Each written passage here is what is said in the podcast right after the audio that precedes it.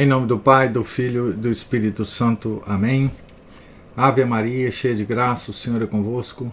Bendita sois vós entre as mulheres, e bendito é o fruto do vosso ventre, Jesus. Santa Maria, Mãe de Deus, rogai por nós, pecadores, agora e na hora de nossa morte. Amém. São José, rogai por nós. São Felipe Neri, rogai por nós. Nossa Senhora de Fátima, rogai por nós. Em nome do Pai, do Filho e do Espírito Santo. Amém. Bom dia a todos. Nós estamos aqui na página 149 do livro Ao Pé da Cruz, ou As Dores de Maria, escrito pelo padre Frederick William Faber. Já basta o que foi dito sobre a maneira como esta dor chegou a ela. Mas a participação de São José não se esgotou aí. Ele é um novo elemento ao longo de todos os anos pelos quais essa, esta dor se estende. Era velho e seus anos demandavam repouso. Sempre habitou uma atmosfera de calma que parecia ajustar-se melhor às suas graças, e onde elas se desenvolveram livremente, como a folhagem magnífica que vemos nas ilhas sem vento. Sua vida foi de tranquilidade exterior, bem como interior. Pressa, precipitação e perturbação eram-lhe estranhas. Combinou a mansidão virginal com o amor mais fervoroso. Era simples como Jacó, meditativo como Isaac, vivendo uma vida profunda de fé, abaixo da superfície das tormentas da alma, como Abraão. Era como, ao menos este pensamento parece natural, era como o doce Adão antes da queda, repleto de dons cheios, cheio de suave santidade e de plasta familiaridade com Deus. Parecia antes uma flor que desabrocha em algum lugar fora da terra, ou que foi tomada de plantada e plantada dentro do velho Éden oculto da inocência humana. Oh, como o coração de Maria se derramava em amor por este troféu das graças mais doces e gentis de Deus. Mas ela havia de arrastá-lo para dentro da tormenta. Ela havia de entregá-lo à multidão rude, bruta, viva, apertada e inconsiderada, e ver seu espírito contundido, ferido e desgastado pela luta. Em sua idade, como eram inconvenientes o frio e o calor, o vento e a chuva daquele deserto inóspito como seus olhos evitavam a face selvagem e inflamada dos árabes e a expressão sombria dos egípcios violentos, e como soava estranha sua voz ao misturar-se com a deles. Maria sentia no coração cada uma destas coisas e, muito mais, e muitas mais, muito piores, das quais nada sabemos e que podemos apenas conjecturar. Era unicamente a visão de Jesus, unicamente o pensamento do perigo que a criança corria, o que a capacitava para suportá-lo. E então, como uma flor transplantada para um novo clima, José, José produziu uma nova luz, uma nova fragrância, fragrância flores alteradas, frutos diferentes. Sua alma era mais bela que nunca, e com o brilho de sua beleza crescia a intensidade do amor de Maria. E com este amor, cada provação, cada pesar, cada incomodidade de sua velhice vitoriosa eram dores mais agudas e profundas que antes. Mas ela certamente estava cercada dos objetos da dor. De José, ela olhava para Jesus, a proximidade dele tornou-se-lhe um hábito sobrenatural repleto de consequências para sua alma. Proximidade de Jesus, né? Trazia consigo rápidos crescimentos de santidade. Adornava com extraordinárias perfeições. Era um processo perpétuo a que o estilo seco da teologia mística chama de transformação deífica. Não podemos formar uma ideia correta do que era.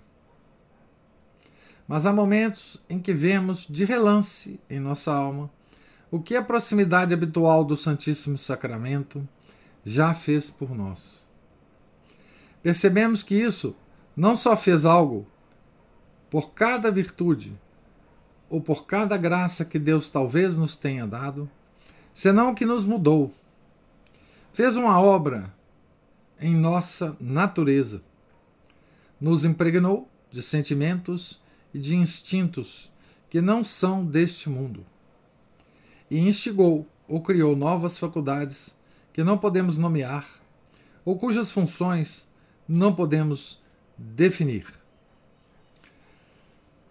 Então, de novo aqui, o padre Faber está tentando é, fazer uma analogia do que acontece conosco, né, para que a gente entenda o que está acontecendo com a nossa Santa Senhora. Né? Então ele está comparando, né? É, um fiel católico que passa a, a se aproximar frequentemente do Santíssimo. E esse fiel, então, observando as graças que essa aproximação faz com ele, ele fiel comum. Né?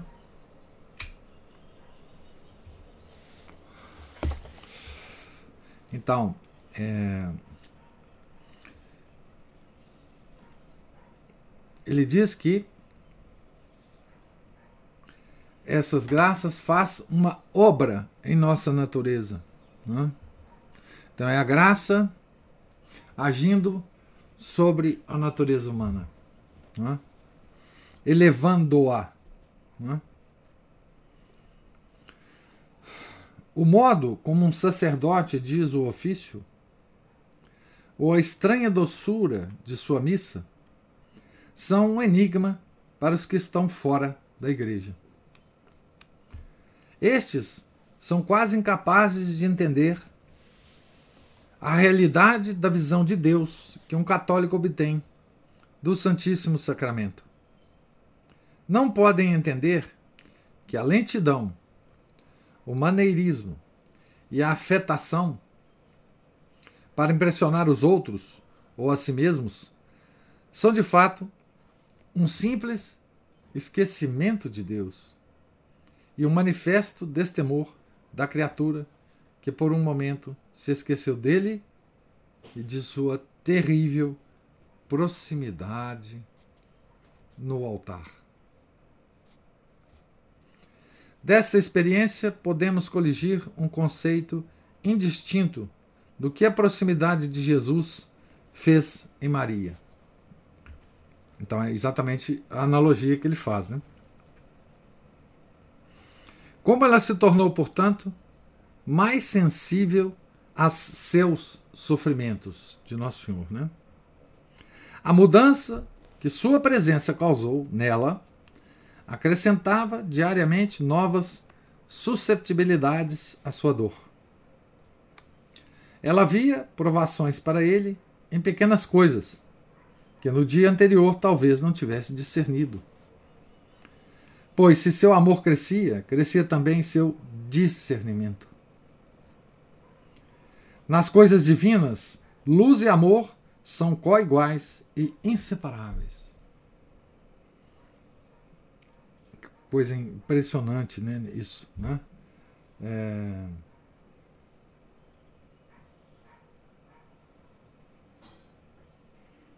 nas coisas divinas, luz e amor são coiguais e inseparáveis. Luz tem a ver com o intelecto, né?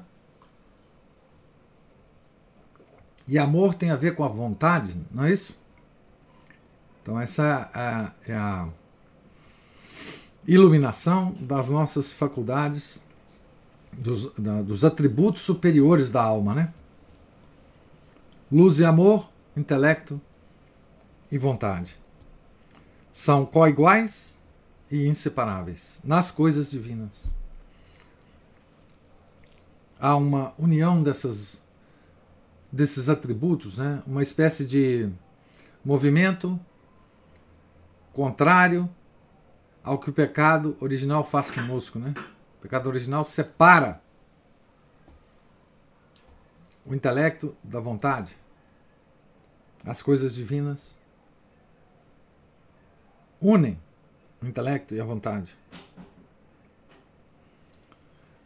Assim como em nossa pequena escala, a ternura e a percepção da majestade ofendida de Deus crescem com o nosso avanço na santidade e com o maior refinamento de nossa sensibilidade de consciência, assim também, em escala assombrosa, a capacidade de Maria, de Maria sentir as feridas de Jesus crescia diariamente.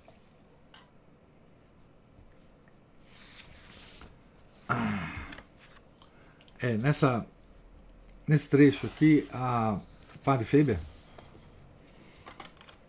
dá uma aula né, de teologia mística para nós, usando a Maria. Né?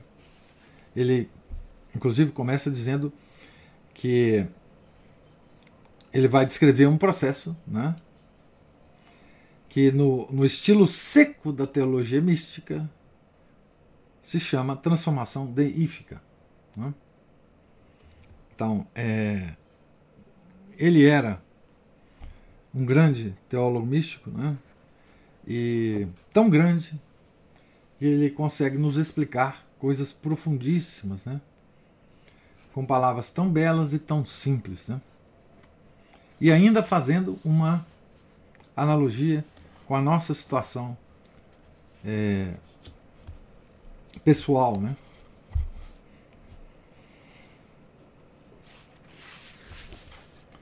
Isto, porém, não era tudo. Ocorreu uma mudança tanto nele nele, Jesus, como nela. E esta também, como a outra, foi outra fonte que alimentou a torrente de suas dores. Ele não era uma visão estacionária, assim como todos sabemos que o Santíssimo Sacramento não é uma presença estacionária, mas uma que vive, age, cresce, mostra atrativos, se manifesta e é tão imutável como a adoração do céu, que não cansa nunca, sequer, a vasta inteligência dos anjos.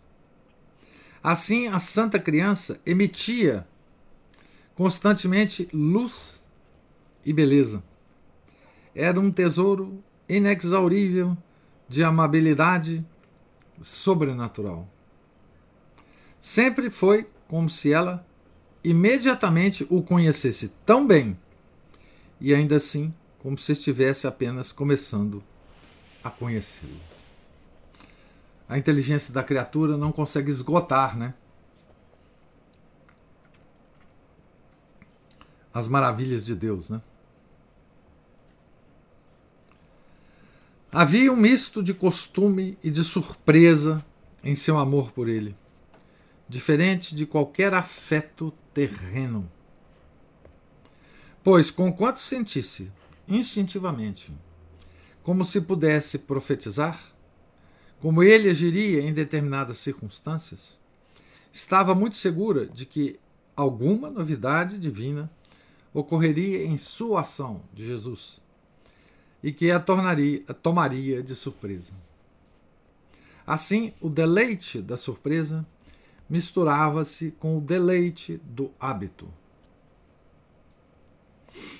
Seus poderes de observação e a completude de sua inteligência devem ter sido aguçados pela velocidade e pela expansão de seu amor, de Maria.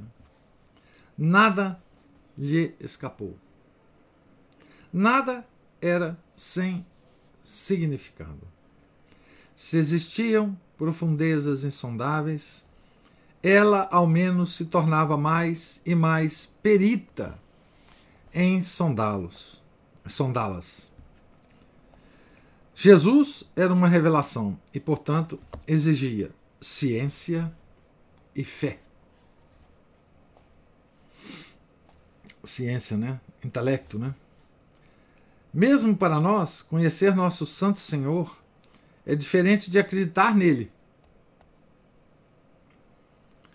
Tal é a lição que ele mesmo, como professor, nos ensina. Esta lição se divide em milhões de ciências.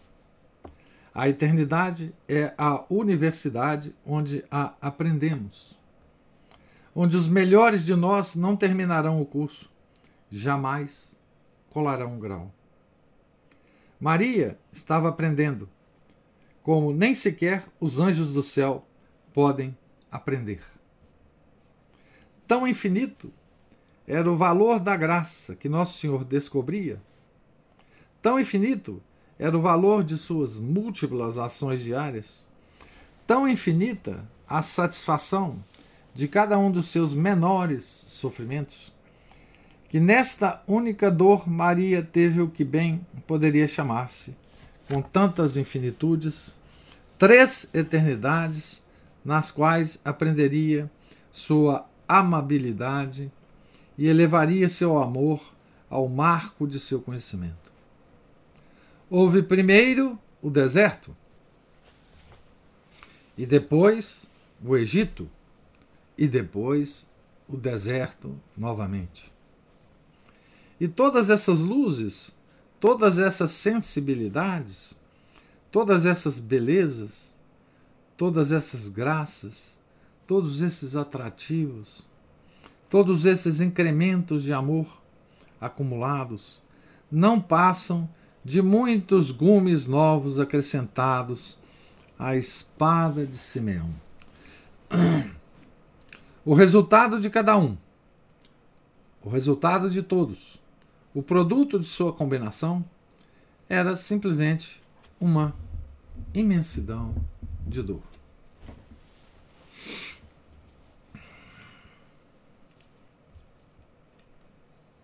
Então, aqui nós vemos né, uma coisa impressionante, né, que na figura, na pessoa de Maria, da Nossa Santa Senhora, né, que embora tenha nascido imaculada, não é? embora tenha sido a graça plena, né? cheia de graças, ela se desenvolvia espiritualmente ao lado de Nosso Senhor. Né? Ela trilhava um caminho ascendente de santidade, se é que podemos entender isso. Né? Porque estava do lado né, do próprio Deus. Né? E ela era uma criatura. Né? Há duas maneiras de travar uma batalha contra o pesar. Uma delas é na privacidade de nosso lar, na intimidade do nosso coração sofredor, com a presença concentrada de Deus ao nosso redor. Mas, nas mais favoráveis circunstâncias, isto não é tarefa fácil. O círculo comum das obrigações domésticas é pesado e cansativo. E, de algum modo, ainda que a dor pudesse escolher seus acidentes, não poderia fazer-se mais suportável. A cruz sempre parece não estar ajustada, como se houvesse agravos peculiares, em nosso caso, que justificassem, ao menos em alguma medida, a impaciência. Sempre parece mais pesada, né? A nossa cruz. Mas a luta é muito mais árdua, não só quando temos de sair para encontrar o inimigo diante da face e em meio à voz de homens que fazem publicidade impiedosa, mas quando também temos de receber a dor de suas mãos, dos homens, né? E sentir a pressão de sua crueldade sobre nós. Neste caso, o trabalho externo não é uma distração importuna para a nossa dor. O pesar não nos dá meramente um sentimento de dispensa em relação ao conflito real do trabalho, mas nosso próprio trabalho exterior é nossa dor. Saímos ao encontro da dor, saímos do abrigo de nosso lar com o propósito de encontrar nosso pesar. Fazemos nosso melhor para que o sofrimento nos pegue em desvantagem e descuidados em meio a uma multiplicidade de coisas por fazer e tendo de olhar em muitas direções ao mesmo tempo. Nem isso podemos escolher, é a simples necessidade. Das duas batalhas contra a dor, esta é de longe a mais difícil de travar e a mais improvável de vencer. Ao passar da primeira dor à segunda, a dor de Nossa Senhora mudou da batalha mais fácil para mais difícil, se é que batalha é palavra certa para usar para a sua suprema tranquilidade. A nova dor exigia verdadeira obediência exterior, não um mero assentimento de generosidade interior. Ela havia sofrido antes no santuário de sua própria alma Agora, o labor pessoal, a privação externa, o trabalho duro entram em sua dor. Os que apreciam corretamente a reserva da extrema santidade terão alguma ideia do que esta mudança em si mesma e considerada parte das circunstâncias agravantes infringiu a natureza delicada de nossa Santa mãe.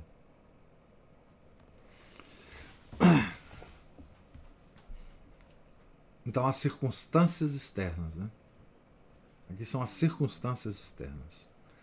Da estada no Egito. Né? Não infrequentemente, ocorre às pessoas que começam na santidade sentir, quase involuntariamente, uma espécie de desestima pelas observações exteriores da religião.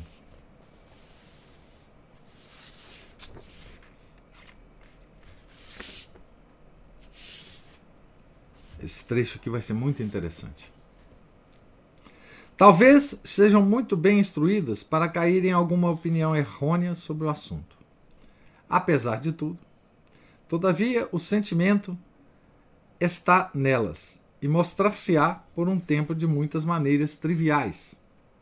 Os hábitos da piedade interior são comparativamente novos para elas.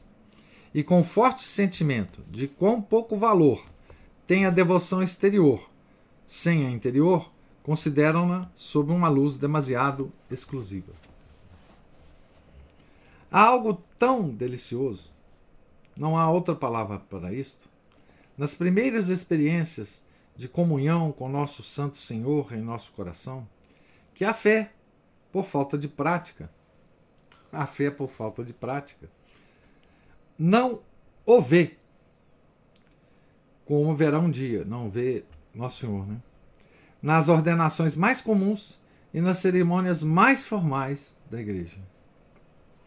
Conforme, porém, a alma cresce em santidade, dá-se um processo contrário. A oração vocal reassume sua importância própria.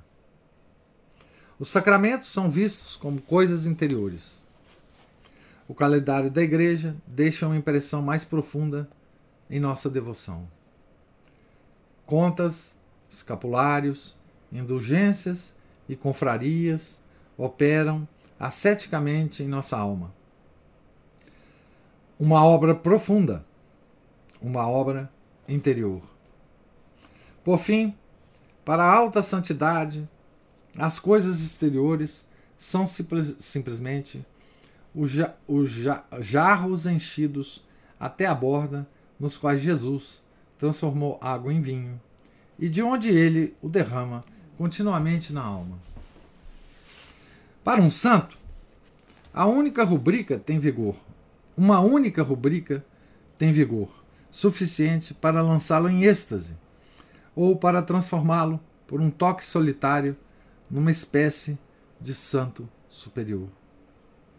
Para um iniciante inexperiente, talvez não exista nada menos inteligível que a devoção de Santa Teresa à água benta. Consegue entender sua doutrina sobre a oração de quietude mais facilmente que sua referência contínua à água benta e às grandes coisas que ela realiza.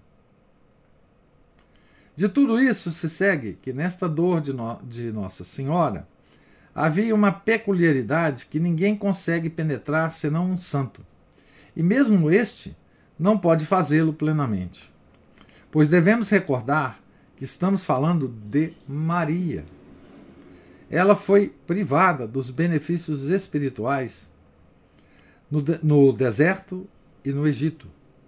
Não havia templo nem provavelmente sinagoga. Não havia sacrifícios além daqueles abomináveis e terríveis para sua alma, aqueles sacrifícios aos deuses pagãos. Né? A atmosfera inominável da verdadeira religião não a cercava, mas, pelo contrário, cercavam-na a escuridão repulsiva e as associações deprimentes dos mais repulsivos erros e da adoração degradante dos animais inferiores.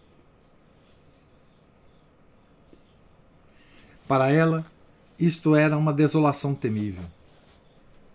A elevação de sua santidade não a levou a dispensar as assistências mais comuns da graça, mas ao contrário, apegou-se a elas com apreciação mais inteligente, como ele quis mostrar na, na analogia que ele fez do do inexperiente e do experiente no caminho da espiritualidade. Né? O inexperiente não vê muito sentido naqueles pequenos detalhes da vida exterior, espiritual exterior. Né? Já o santo, é, aqueles pequenos detalhes são como luzes que que ele considera de forma é, muitíssimo importante. Né? Então, Maria não era como qualquer é, fiel hebreu, né? que podia dispensar a, toda a, o ritual da religião, né? o ritual da religião na qual ela foi criada. Né? É, então, ela ela sentia falta exatamente do ritual, né? Do povo hebreu, né? Aquele ritual que foi passado diretamente de Deus Pai, né, para o povo hebreu, né? E, e portanto lá ela não conseguia acesso a isso, né?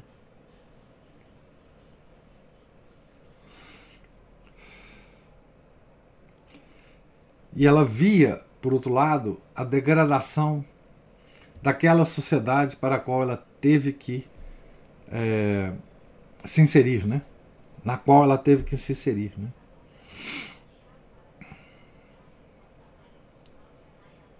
Estas coisas não a ensinaram a ficar de pé e andar, dirigindo-se e apoiando-se meramente sobre as ordenações exteriores, mas antes disso a apoiar mais do que nunca todo o seu peso sobre elas. Ela sentia-se menos autorizada a dispensar as coisas pequenas, porque era tão ricamente dotada de grandes coisas. Tinha alcançado aquela visão larga das mentes santas e tinha uma visão muito mais larga e muito mais distinta do que nas coisas espirituais uma graça nunca substituía a outra. Nunca fazia outra de outra. Nunca fazia a obra de outra. Nunca fazia as vezes de outra. Uma piedade menos inteligente confunde sucessão com substituição.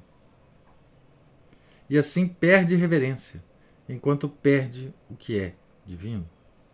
Assim como a mais elevada contemplação volta novamente, mediante os bens acumulados na meditação, a simplicidade quase indistinta da primeira oração de uma criança de joelhos, assim é maravilhoso em todas as outras coisas ver que os santos, em suas elevações, estão sempre retornando à sábia pequenez e aos lugares comuns infantis de seu primeiro começo. Os enigmas da espiritualidade são apenas sintomas de imperfeição. Atravessamos o val do rio para alcançar Canaã, a terra prometida. Né? A água é rasa quando começamos. Aprofunda-se quando avançamos, mas volta a ser rasa quando nos aproximamos do outro lado e inclina-se muito gentilmente à margem celestial. Portanto, foi assim, foi sem dúvida grande sofrimento para Maria ser privada dos rituais exteriores de sua religião. Seu espírito anelava os pátios do templo, com a multidão de adoradores, com as velhas festas, com a exibição agitada e calma do cerimonial da lei e com o som das antigas escrituras hebraicas emitido do púlpito do leitor na sinagoga. A presença de Jesus, em vez de tomar o lugar destas coisas e substituí-las, apenas a fazia suspirar por todas essas coisas sagradas que ele, muitos anos, muitos anos antes de ser seu bebê, tinha delineado e ordenado no Monte Sinai. Não faremos justiça a esse pesar peculiar, mas devemos lembrá-lo. Não lhe faremos justiça a ele porque não temos uma sensibilidade tão aguda, um anseio tão grande pelas coisas de Deus, uma presença tão visível de Jesus para tornar este anseio uma fonte, uma fome absoluta. Tá bonito isso aqui. Isso aqui é uma lição né, para nós. É, que caminhamos, né? Nesse caminho espiritual, né?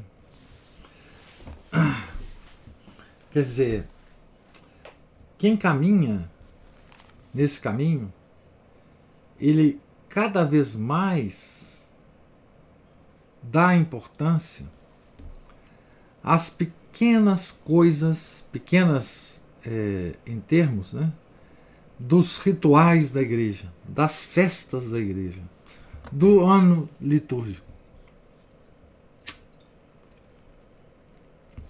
Ao invés de esse caminho espiritual, como poderia ocorrer a alguém, nos tornasse cada vez mais insensível a essas manifestações exteriores, né? já que nós estamos caminhando um caminho interior de desenvolvimento espiritual. Né? É o contrário, né? É o contrário, exatamente o contrário disso. Quer dizer, ele, ele, ele dá exemplos aqui muito interessantes nesse texto, né? É... Eu não sei se eu vou achar, mas ele fala de. Ah, aqui sim.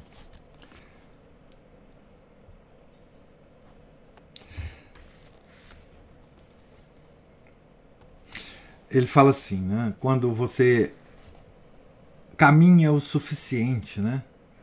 No, no caminho espiritual, né?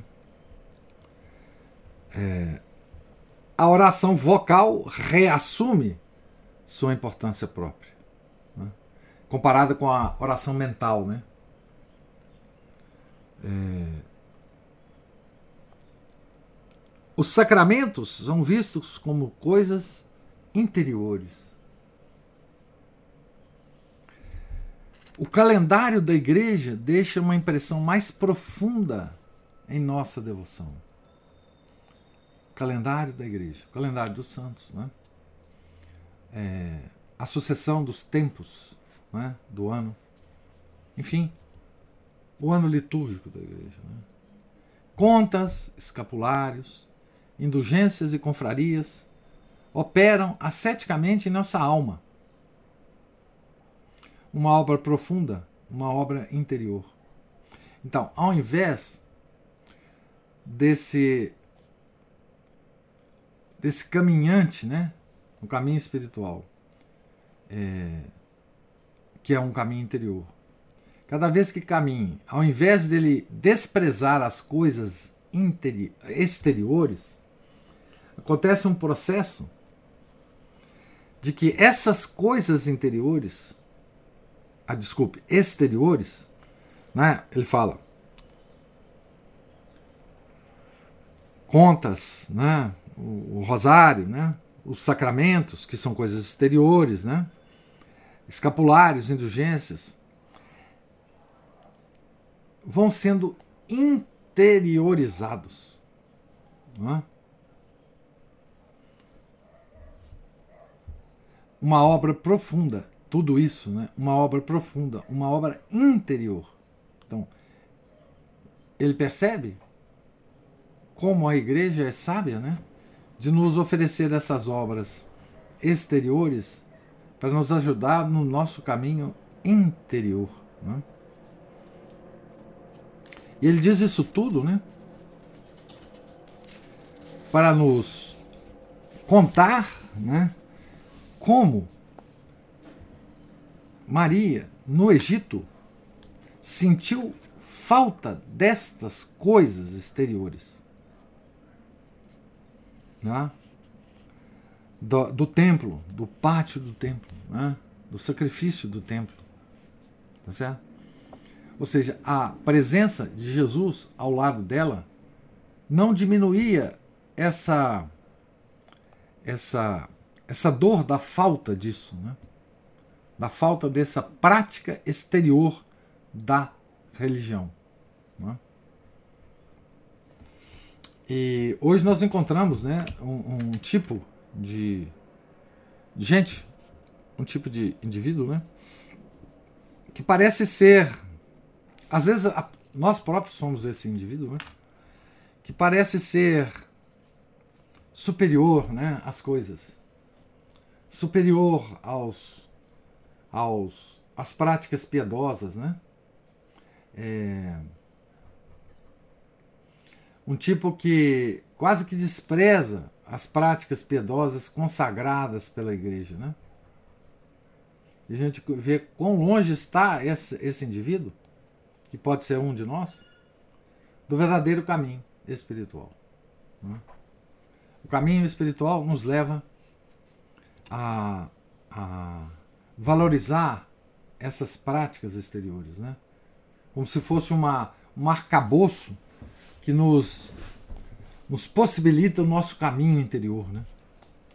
Fora dele não há o caminho interior. Né? É belíssimo esse texto aqui do, do Padre Faber. Né? Eu vou parar por aqui, página 157, é, para gente é, dar tempo para gente conversar um pouco sobre isso, né? Inclusive sobre o papel de José, né? Ele fala um pouco de São José aqui, né? Ah, sobre o quanto que ele sofreu lá no Egito, né? Por causa da idade, enfim. Então, se alguém tiver alguma observação da leitura de hoje, por favor.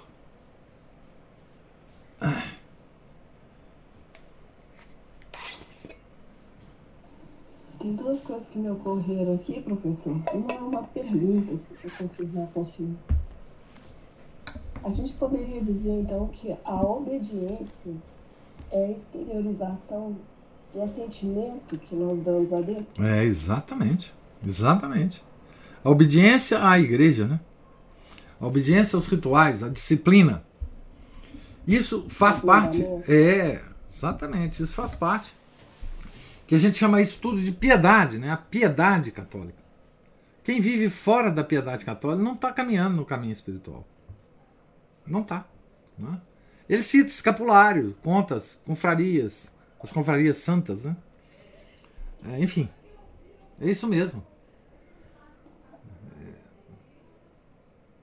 E a outra coisa é como que durante a pandemia, né, muitas pessoas se afastaram e depois não voltaram. É. Principalmente porque faltava nelas essa interiorização de que o padre Weber fala aqui.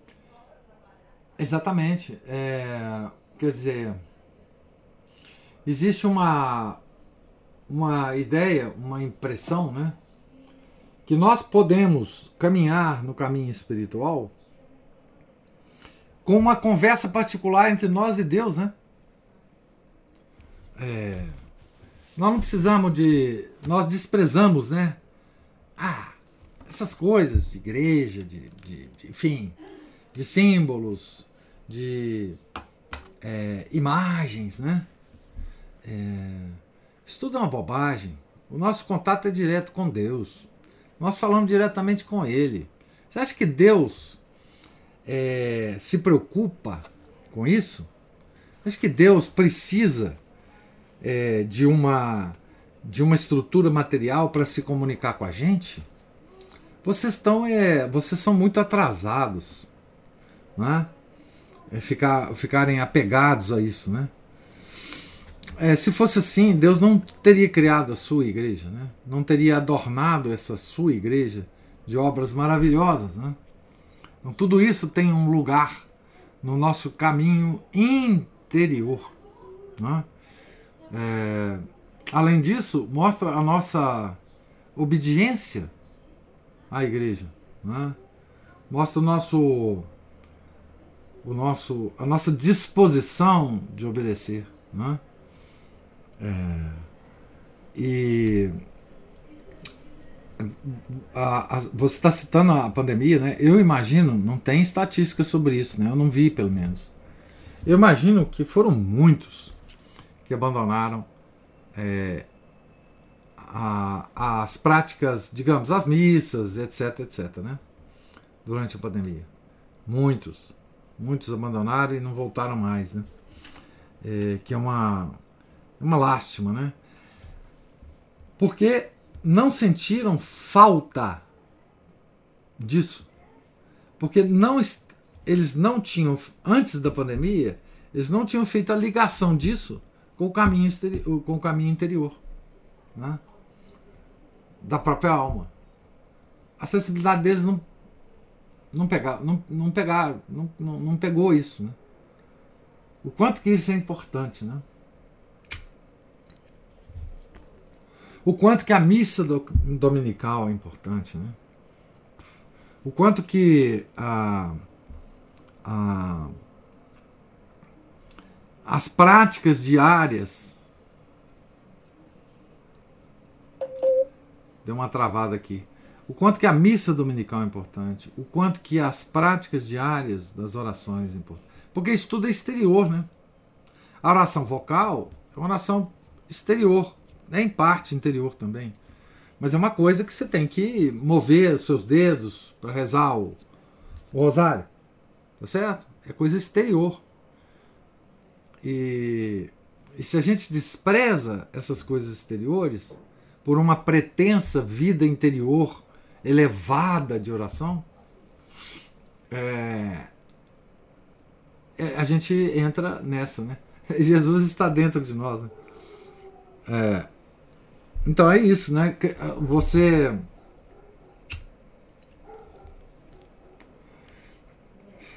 Você não considera o ser humano é, na sua totalidade, né? Principalmente o ser humano caído, né, gente? Caído. Né? Imagina. Imagina se São Felipe Neri, com aqueles êxtases todos que, todos que ele tinha, falasse, ah, bom, eu como estou agora direto, em contato direto com Deus, eu não vou mais celebrar missa, eu não vou mais é, dar confissão, eu não quero saber, eu estou lá, eu estou lá junto dele. Não, cada vez que ele fazia, cada, quanto mais êxtase ele, ele tinha, mais ele dava é, importância para as práticas diárias que ele fazia. Né? Inclusive, os êxtases os êxtases muitas vezes atrapalhava, atrapalhavam São, São Felipe Neri de fazer as coisas é, é, diárias, cotidianas dele. E ele lutava contra os êxtases. Ele lutava contra isso. Não é? Tem aquela história hilariante que ele, levava o cachorrinho dele para quando ele celebrava as missas, né? Para ficar do lado dele, para ele ficar preocupado com o cachorro e não entrar em êxtase na, na consagração, enfim, em cada parte, cada rubrica, né? Ele fala aqui o Padre Feida, né? Cada rubrica é, é, da, das, da liturgia pode levar um, um, santo a um êxtase, né? É o que acontecia com, com São Felipe Neri, né? É, são curadários, imagina, você fala, ah, não, não vou mais ligar para nada aqui não, eu estou direto em contato com, enfim. Diga, Cristina. Então, é, estou aqui é, indo e voltando. É, a primeira imagem que me veio aqui é dessa demissão que a igreja fez com o modo, né, o modo de nos de nós agirmos né, externamente em relação à nossa fé, foi uma do Papa Francisco batendo na mão de um menininho que estava com as mãos é, juntas que sempre foi o modo que a gente aprendeu a rezar, né? A mostrar respeito, a mostrar respeito a Deus. Exatamente. Assim, né? E, exato. Tem até um emoji, né? Um emoji. É, hoje as pessoas ficam de mãos é, abertas, parecendo ah, aquela. Para receber energia. Para receber energia. energia. É. Interessante, professor, como que a primeira coisa que a gente, eu creio, né, que há mais tempo todos faziam, porque foi como a gente aprendeu, eu lembro disso, a primeira coisa a fazer, primeiro que a igreja era o lugar sagrado, né? É. Morada de Deus, não era a nossa casa. Não. Você não entrava numa igreja com guarda-chuva, bolsa, não sei o quê não era a sua casa, era a casa de Deus. Hum. E o lugar sagrado, santuário, é, onde as pessoas procuravam é, acolhimento, silêncio, não é? E a primeira coisa que a gente fazia era ir na, na água benta. Isso. As, a água benta ela ficava distribuída na igreja inteira, igreja de luz, eu estudei do lado. E todo dia eu tinha costume, quando podia passar lá para fazer uma oração. E primeira coisa, a água benta, né? Como que é, hoje isso foi tirado das pessoas é, de uma forma que o comportamento, quando eu, eu falo assim, que sinteticamente, eu sou meio hiperbólica, sabe, professor? Eu falo que quando o senhor fala que a gente está encharcado em modernismo, eu falo que o nosso comportamento exterior, ele denota uma gnose. Sim. É a gnose modernista, porque nós é, é que, principalmente nós que buscamos a missa tridentina, porque estamos buscando uma forma, é, é a, nós buscamos a forma externa, sem que a nossa, sem que nós nos conformemos é, de maneira a ter esse comportamento que, eu, claro, é difícil no nosso mundinho externo aqui, porque a gente é praticamente atacado em relação a isso. Mas dentro da igreja já era um local para essa tentativa, uhum. né? Ao adentrar na igreja, e ao, ao ter, eu acho assim, é, nem todo mundo consegue ter uma percepção do todo da missa, né? A claro. Missa, ela não tem cultos, ela é uma coisa inteira. Ela é, então, ali A gente, um pouquinho assim, né, de, de atenção ao que é falado. A gente tem um missal com tradução, não é? Uhum. Um pouquinho de atenção às palavras dos salmos de introdução da missa a gente percebe quando o padre fala é, no, é, nosso, quer dizer, o temor do padre, depois aquela. E a gente não, não, não, não se atenta que isso tem que estar tá dentro do nosso comportamento também, né? Na igreja. Exatamente. Né? Exatamente. Né? É. Agora, é o que eu falo, um Papa que não quer mãos unidas em oração, que isso é uma coisa que já vem há 60 anos, né?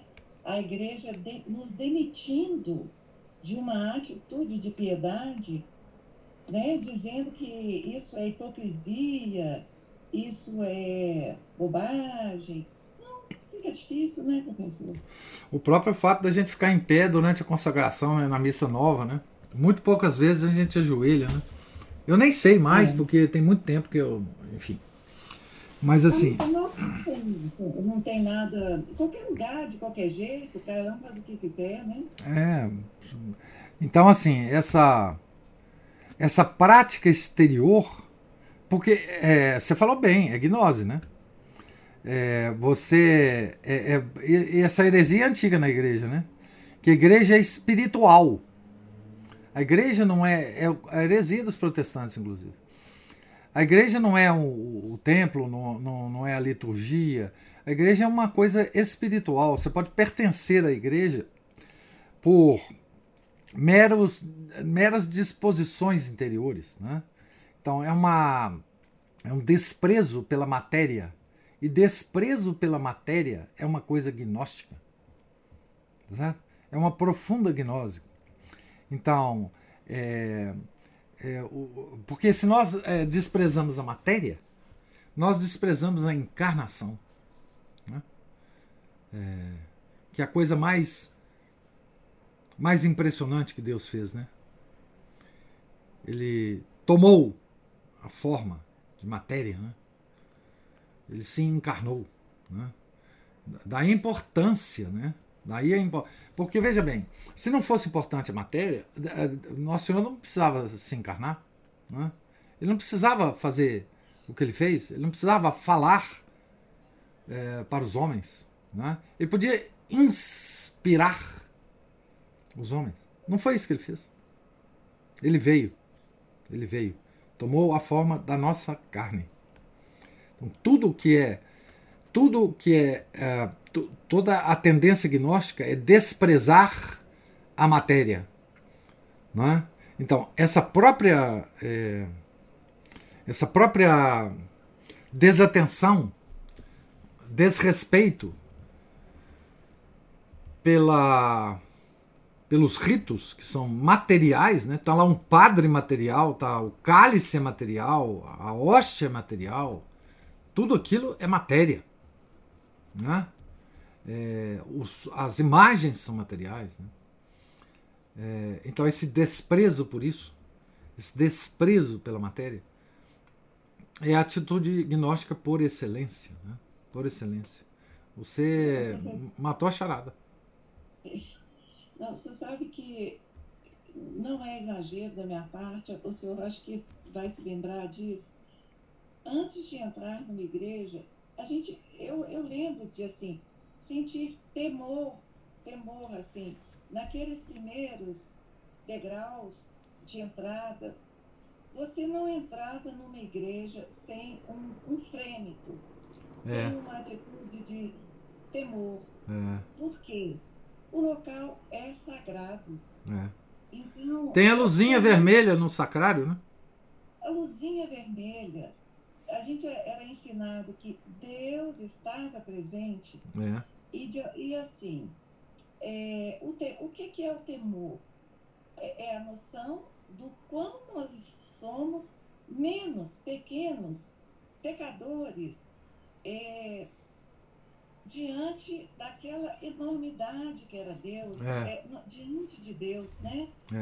isso tudo, isso foi, foi atacado de uma maneira muito assim virulenta, né? É, é. Então, como que se entra na, nas igrejas hoje? Entram os protagonistas, entram, ah, eu sou importante, eu sou igual, é como o senhor falou. A igreja não é mais aquele lugar que, assim, é, é diferente. A, a, a missa digamos, ela, ela nos pede uma, uma adesão de espírito a, a, tudo que vai, aquele, aquilo que vai acontecer. Não é adesão de espírito, mas nós nos conformamos aos acontecimentos que estão acontecendo ali. É adesão da vontade. Adesão da vontade. Na, é, a gente vai se tentando se aproximar do que o padre está. É, é, porque o padre vai se incorporando daquelas atitudes, né? é, da, da, do, da, do, do, temor diante de Deus, depois do pedido de perdão, depois ele, quando ele já está no altar, que, de, né, ele, é, diz que ele desaparece para. Ele entra numa nuvem, vamos dizer assim, né? E, e quase que despede da gente. Nós que assistimos à missa, tentamos é, vivenciar isso, né? É, a, a pré-missa, inclusive, é preparação para isso, né? Isso. Tudo que é, vem antes da consagração é preparação para que a gente entre nesse. Dizer, há, há algo que está verdadeiramente acontecendo ali e é preciso que a gente esteja sabendo o que está acontecendo. Claro, a disposição de espírito de cada um, tem cada dia é um dia na vida de cada pessoa, às vezes, né? Agora, o local sagrado, o templo, hum. é outro aspecto disso, né? É que, que foi totalmente destruído. É o aspecto né? material mesmo.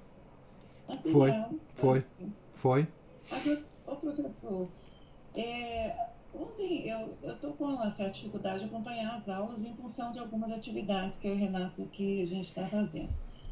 Aquela aula de ontem foi tão espetacular, aquela leitura de ontem, assim, bem diferente do que dessa dor de hoje a dor, assim, pensar na dor de Maria, vinda de São José, e, ah. e outra, outro aspecto que eu fiquei assim, falei, gente, eu já pensei nisso, mas essa relação, é, é, é, digamos assim, o afeto de Maria por José, que é uma coisa que a gente não, não a gente não, não associa muito, não é, professor? É.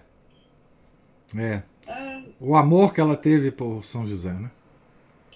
E, e engraçado que existem duas imagens de São José, que uma é ele, ele idoso e tal, e outra é ele novo. Porque dizem que é um equívoco é, apresentar a imagem de São José como um homem idoso, porque dizem que essa, essa, essa imagem foi adotada por causa da, do, da aceitação que ele teve, da Imaculada Conceição e tudo mais.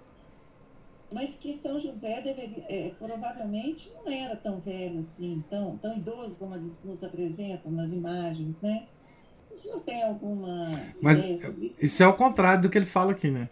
Ele fala que já na ida para o Egito ele já era idoso.